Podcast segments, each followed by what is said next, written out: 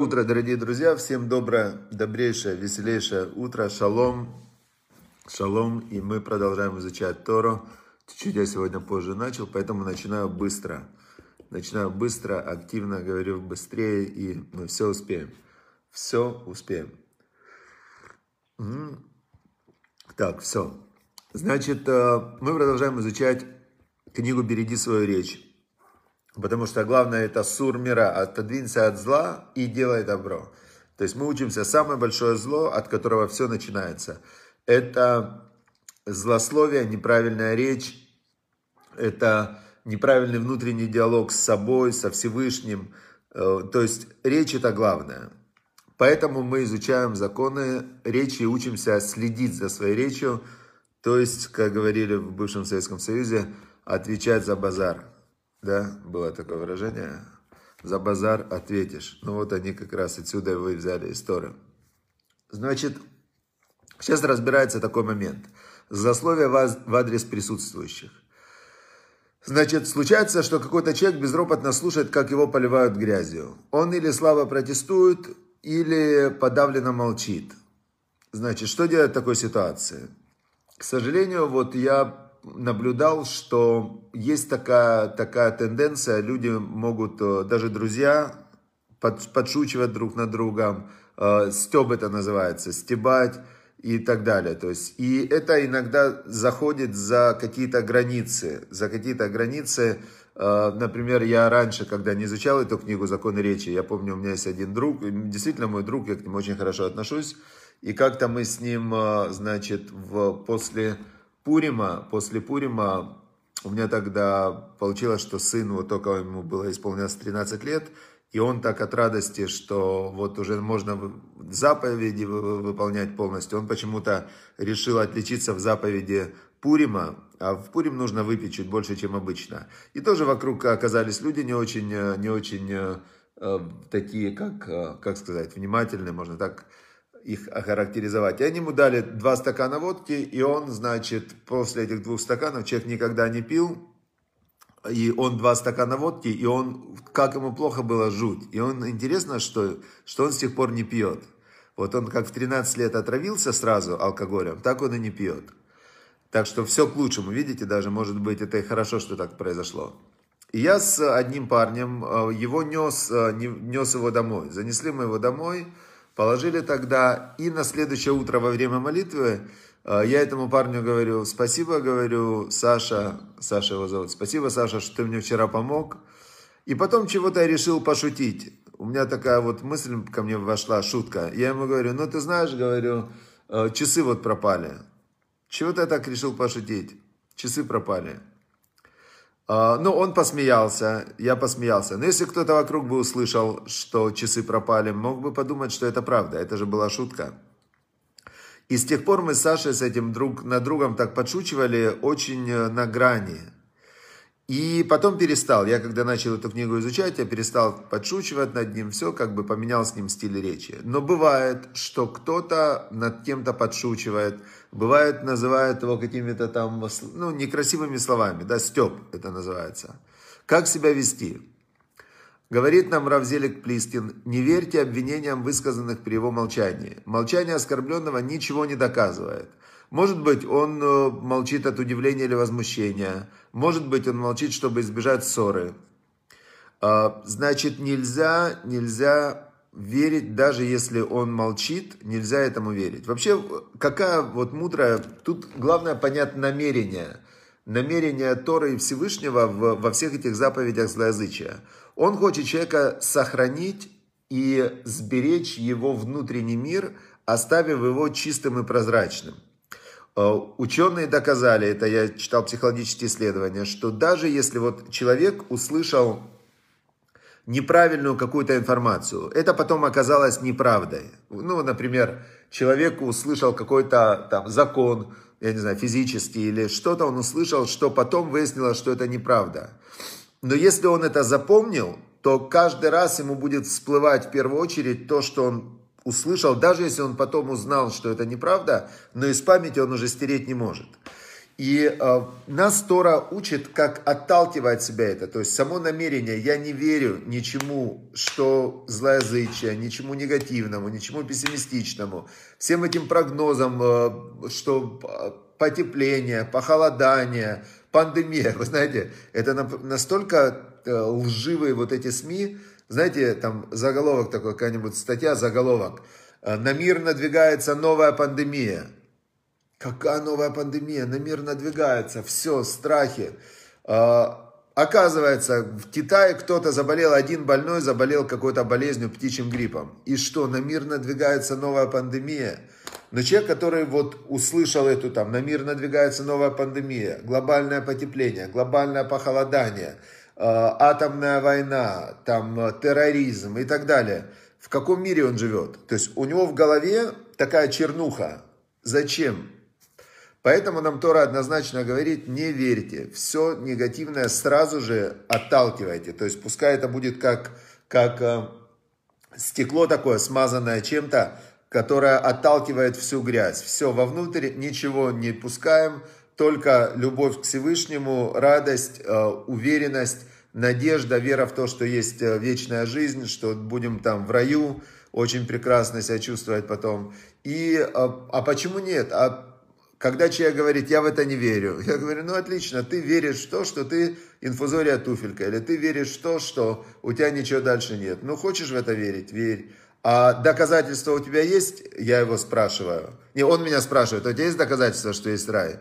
Я говорю, нет, я верю, что есть рай. А я его спрашиваю, у тебя есть доказательства, что нет рая? Он говорит, нету, ну нет у меня доказательств, что нет рая. Я говорю, ну так смотри, в чем разница между нами? Ты веришь в идею, только в идею негативную. Я верю в идею, я верю в идею позитивную. То есть разница между нами в том, что в моей позитивной идее мне хорошо, а тебе в твоей негативной идее, тебе плохо, все. Ладно, значит, мы поняли, что нельзя верить, даже если это говорится при человеке, он молчит. Дальше, дальше мы чуть-чуть давайте разберем 21 э, это заповедь, повелевающая радоваться в празднике. Мы уже о ней говорили, есть заповедь истории. Есть заповедь истории радоваться в празднике. Есть э, указание Торы, что если ты будешь служить, выполнять заповеди без радости, то будут неприятности. То есть это другая тема. В празднике прям есть заповедь радоваться. И есть еще отдельно заповедь такая, но это уже мудрецы установили, в, в месяц Адар, месяц Адар, это месяц, когда праздник Пурим, каждый день увеличивать в радости. То есть каждый день, чтобы быть чуть выше в радости.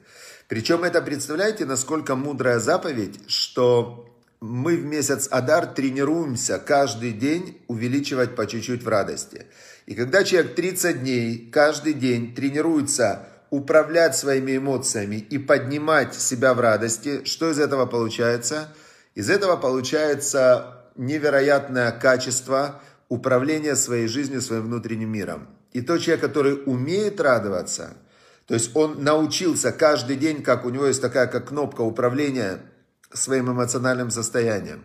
Такой человек, конечно, счастливый, потому что он может э, получать то, что к другим людям приходит неожиданно, да, вот человек неожиданно там может порадоваться, и все, и вот он ждет, когда же эта радость-то на меня привалит. Это человек реактивный. Реактивный человек, он ждет, когда на него радость привалит со стороны, а проактивный человек, он месяц Адар тренируется каждый день, увеличивает в радости. В празднике он радуется концентрированно 7 дней в Суккот, 7 дней в Песах и один день в Шавуот. Это он радуется, как заповедь истории, которая актуальна и тоже в наше время. И все остальное время он радуется уже просто так, потому что Всевышний сказал, что нельзя служить Всевышнему без радости. Теперь есть такой Рав, Равин, зовут его Рав Авраам Куперман. Рав Авраам Куперман, он женат на дочке одной из дочерей Рава Ицка Зильбера, Рабанит Хава Куперман. И вот он ее муж, Рав Авраам Куперман. И вот он здесь собрал, собрал он разные а, про радость, собрал в этой статье. Я статью привожу, я сейчас чуть-чуть по ней хочу пройтись, несколько таких а, идей, чтобы мы разъяснили, а дальше полностью вы сможете прочитать на сайте vaikra.com, Вы можете там прочитать полностью вот эту статью, очень рекомендую, такой разбор про радость. Значит, первое, что он говорит, что и доказывает это из псалмов, э, из Мишлей, что есть два типа служения. Есть э, тип служения со страхом и с трепетом, и этот тип служения, он, в принципе, дал название э, ортодоксальным религиозным людям в Израиле. Они называются харидим. Харидим это Харидим это тревожащиеся такие, дрожащие. У них все время харада. Харада это когда ты прям дрожишь весь. Это те, которые служат Всевышнему с трепетом, со страхом. Да, страшно, реально страшно. Всевышний, он, если он разгневается, вообще мира не будет. Цунами, грозы, эпидемии, пандемии. То есть, если Всевышний гневается на мир, на, на людей, то страхи. С дома Амора, то есть появляется очень такая страшная история. Теперь и есть тип служения с радостью, да, с любовью, с радостью. Это э, страх и радость, два главных чувства, которые, между которыми находится человек. Есть очень э, в, перед Беркат Амазоном, благословение после еды, есть такой псалом, э, значит, Шира Малот, песня восхождения. Шира Малот, Бешув Ашем, когда Бог возвращал, Эд Шива Цион, Аину Кахалмим. Значит, представьте, этот псалом на протяжении всех двух тысяч лет изгнания, каждый раз перед, э, перед праздничной трапезой в субботу или праздник э, перед Беркат Амазоном произносят, поют даже эту песню. Ширамалот бешу водой. Значит, песня восхождения, когда Бог возвращает Эшива Сион, э, пленников Циона, Аину Кехалмим, мы были как холмим, как во сне. Аземалы схок Тогда наполнит смех наши рты, улешанейну рина, и на языке нашей будет песня. Азьем рува гоим. Тогда скажут народы мира, когда мы вернемся. Представляете, две тысячи лет пели эту песню. Тогда скажут народы мира, их деляшем ла асот и мелу. Великие дела Бог сделал с ними, с народом Израиля. Их деляшем ла асот и ману. Тогда мы скажем, великие дела сделал Бог с нами. То есть, когда народы мира скажут, смотрите, чудеса какие, вот был еврейский народ в Израиле, вот, значит, римляне разрушили второй храм, вот, значит, римляне евреев выгнали из Израиля. И вот прошло 2000 лет, и евреи вернулись, народ Израиля вернулся, и за 70 лет, представьте, вот э, Украина 29 лет независимая страна, но это была огромная промышленность, была, ну реально была очень мощная страна с атомным оружием. И за 29 лет, э, ну, чуть-чуть улучшилось, чуть-чуть. В Израиле 70 лет назад была пустыня. И что произошло с Израилем за эти 70 лет? Да, то есть в, очень все выросло.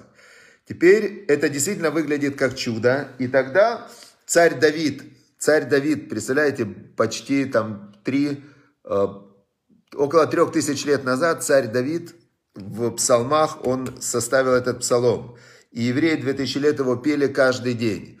И в нем есть такие слова. «Аз йомру огонь». Тогда скажут народы мира. «Их деляшем ласот имелю». Бог сделал великие дела с ними.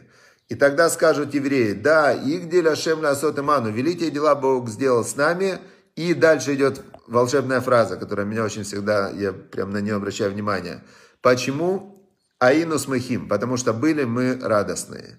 Аинус махим – это ключ к успеху в жизни – это главное средство для успеха в жизни, это инструмент для успеха в жизни, в служении Всевышнему, в семейных отношениях, в бизнесе, в работе. Быть веселым, быть радостным, а и нусмахим, были мы радостные. Теперь а, дальше как раз вот приводит тоже Раф Куперман из этого псалма. Он приводит много мест, в которых а, говорится про радость. И говорит он такую вещь, что радость является ключом к благосостоянию, как в материальных, так и в духовных вопросах. Когда злое начало в человеке видит, что сейчас подходящее время, то оно первым делом человека как выбивает печаль, уныние, скука, такая вот безысходность и так далее. Это все э, уныние, это все злое начало. Значит, дальше приводит он интересные такие вещи, э, что есть люди, которые которые нерадостные, да. Сейчас. Вот он э, приводит же про своего, про своего папу жены, про Равайцка Газильбера, и он говорит, что так он его называет, благословенна память святого праведника, сказал мне, что знал одного еврея, самого простого из простых евреев, который очень старался уговорить своего товарища сделать обрезание. И вот он простой такой человек, и он уговорил своего товарища сделать обрезание. Когда этот еврей э, сделал обрезание, то тот второй, кто его уговорил, две недели ходил, сиял.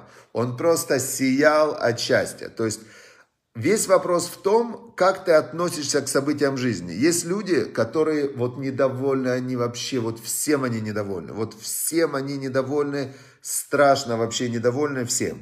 Есть люди, которые очень всем довольны. Они умеют радоваться, и они, когда делают заповедь, когда они просто что-то получают, радуются как дети. Конечно, им живется лучше, потому что какая разница, принцессе, что она принцесса, если она плачет на горошине. Если она спать не может, и ей больно на там, 20 матрасах на горошине, так какая разница, что она принцесса, и что она там наследница состояния и так далее. Значит, э, дальше приводит он разные случаи, э, случаи, когда религиозные люди даже в какие-то страшные этапы своей жизни все равно находили силы радоваться. Значит, Приводит он разные такие полезные истории. И рассказывает он, что интересно, интересно, что Иерусалим называется городом радости. И тут есть такая, в, в одном из мидрашей, такие есть э, сборники преданий, рассказывается, что если находившийся в Иерусалиме во время одного из трех праздников, вот мы знаем, что три праздника надо радоваться, да, Песах, Сукот, Шавот.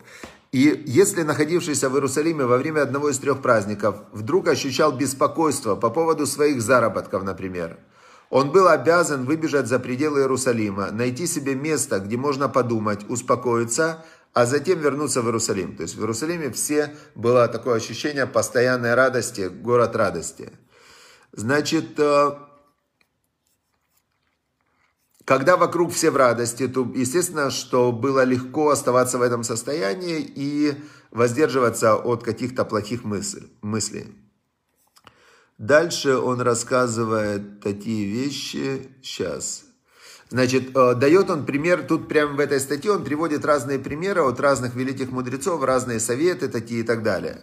Он приводит один очень, очень интересный такой пример, это из книги Месилати Шарим, конец седьмой главы. Он говорит так, в внешнее пробуждает внутреннее. Если человек будет стараться делать то, что он делает легко и расторопно, это породит энтузиазм и радость внутри него. То есть, если вы улыбаетесь, если вы двигаетесь быстро, если вы дышите, дышите глубже, вы взволнованы, да, то вы можете внешним вызвать у себя внутреннюю радость. То есть у человека, у человека есть э, некая такая модель-система все начинается, эмоции начинаются с мыслей, со способа мышления. То есть, если человек, он в своих мыслях запутался, и он сравнивает ситуацию сейчас с тем, что он хотел бы, и он все время недоволен, то есть он себя делает лузером таким, да, в своих же глазах. Если человек недоволен Всевышним, если человек недоволен окружающим, если человек недоволен собой, то, то у него, естественно, на вот этот его способ мышления, когда он а, в своей голове интерпретирует реальность, что все не так, как я хочу, в этот момент у него наступает э, гнев, недовольство и так далее. Теперь, но если человек наоборот, он ищет прямо в, реаль... в окружающем мире, что ему нравится, классно, а это еще лучше даже, чем я хотел. Я хотел, например, там, э, я готов был кофе попить из бумажного стаканчика, а у меня есть чашечка, класс вообще. А чашечка непростая, вы знаете, Бывают чашечки, которые полностью стеклянные. Эта чашечка, тут есть между внутренней стеночкой и внешней, тут есть воздух. И она держит э, температуру, как термос. Вообще класс. И я о такой чашечке в детстве даже мечтать не мог. В то время не было таких чашечек. И кофе такое я не пил никогда. То есть этот кофе капсульный, бомба вообще. М-м. Отлично. А можно сказать по-другому. Можно сказать так. Кофе не очень.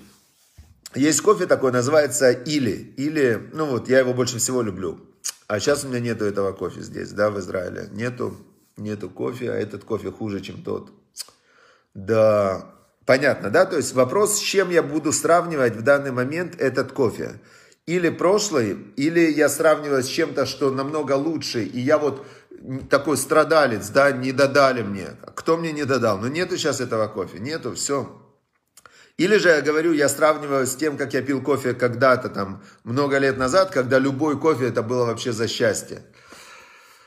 Дальше, дальше он рассказывает э, о том, что песни хорошо помогают, танцы, поддерживать у себя состояние радости, ну и так далее. Теперь напоследок сегодня, то есть мы подвели еще раз итог, что для того, чтобы в празднике радоваться, нужно научиться радоваться и в будни тоже.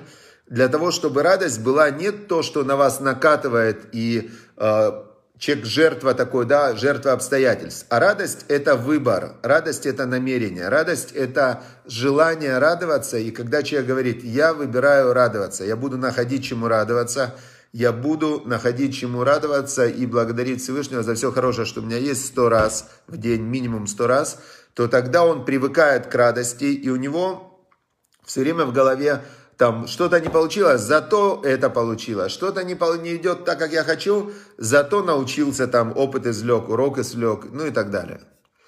Теперь, значит, последнее, что я хотел сегодня рассказать, это э, коротенькая история про Равыцка Казильбера Зацаль. Когда он приехал в Израиль в 1971 или 1972 году, он приехал в Израиль и Значит, потом он буквально через год поехал в Америку, и был он у разных рэбы, да, с визитом. И вот он пишет о встрече со своей с Любавическим рэбе. Он пишет, я пробовал у Любавического рэбе час 15 минут. И вот тут вот, внимание, посмотрите. С 4 до 5.15 ночи. С 4 утра до 5.15 утра. Рэбе принимал, и Равзильбер ждал, когда другие люди, которые были до него, пройдутся. И представьте, с 4 до 5.15 утра, час 15. Причем больше говорил он, чем я во время этой встречи. Я задал ему вопрос, чем мне заняться в Израиле. С одной стороны, есть у меня серьезная работа по высшей алгебре, и это для меня легко. Я мог бы работать в университете и больше времени учить Тору. То есть Равыцка, как я уже говорил, он закончил э, Казанский университет, у академика Чеботарева он был в лаборатории, ученик его, и он был гениальный, выдающийся математик. И он говорит, я смогу работать в университете, учить, больше времени учить Тору. С другой стороны, я могу преподавать Танах, Талмуд. Не знаю, чем заняться, где я принесу больше пользы. И что ему ответил Рэбе, знаете? Рэбе Любавичский ответил так. В Израиль сейчас приезжают много евреев из России. Подавая российским властям заявление на выезд, они пишут, что хотят уехать из, в Израиль по национально-религиозным мотивам. Это было в 1972 год. В этой стране, в Израиле, они лучше не станут. Там, в Союзе, им хоть ради выезда стоило считать себя евреями. А в Израиле вообще никакого интереса. Если здесь ими никто не займется, они наберутся влияния улицы, начнут уезжать в Америку и другие страны, и произойдет хилуля шем, осквернение имени Всевышнего. Они ведь назвали религиозные мотивы, а поступки их будут нарушением Торы. Поэтому, сказал Рэбе, я не вижу большей заповеди, чем заниматься русскими алим, это те, кто переезжают из э, России в Израиль. И с тех пор Равыцкак Зильбер, Зихранот Садик Левраха, начал заниматься только приближением к Торе, хотя он работал тоже учителем математики в школе, но тоже его главная цель была приближать через изучение Торы к служению Всевышнему. Все, дорогие друзья, и он всегда радовался. Вот это для меня самый большой счастье и урок в жизни, что я его когда-то встречал. Он был самый счастливый человек из всех, кого я знаю. Он все время радовался. Все время радовался, шутил, был такой в движении, не останавливался ни на секунду. Все, всем удачи, успехов, хорошего дня, радости, движения и выполнения заповедей Всевышнего, радоваться, служить Всевышнему в радости, выполнять заповеди в радости. Все, поделитесь, пожалуйста, уроком с друзьями, зайдите на сайт vaikra.com, а, выберите еще пару уроков, которыми можно поделиться, и распространяем божественный свет и радость. Свет и радость мы приносим людям. Это как раз о изучении Торы. Тора – это свет, и Тора – это радость. Все, всем пока, удачи и успеха.